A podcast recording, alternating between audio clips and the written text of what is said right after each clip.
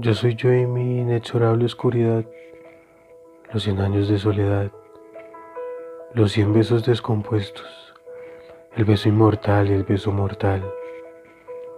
Yo soy yo y las mil caricias en las que ardí, mis manos quemando la geografía de otros, mis yemas dactilares dejando huella indeleble en campos de batalla, el corazón viviendo en una taquicardia continua. Yo soy yo y el universo que llevo dentro, las infinitas galaxias que yacen en algún rincón, el choque de cometas del que surgen estrellas, la gravedad de un abrazo, la sinfonía de dos risas fuera de este mundo, los infinitos que recorren los soñadores.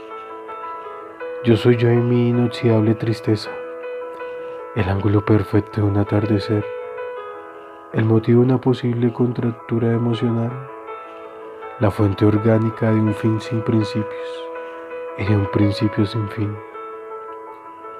Yo soy yo y el deseo ferviente de conocer cielo, mar y algún ser que me envuelva en su locura, que me lleve al borde de la cura de cualquier síntoma anómalo, porque el amor es asintomático. Al principio no hay síntomas, es con el tiempo que uno va prestando atención a los dolores.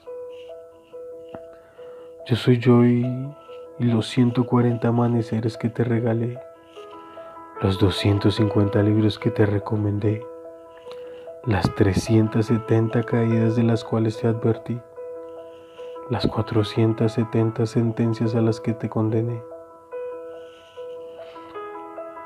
las 700 veces en las que te hice sentir te amo sin decírtelo yo soy yo y mi organigrama mal organizado.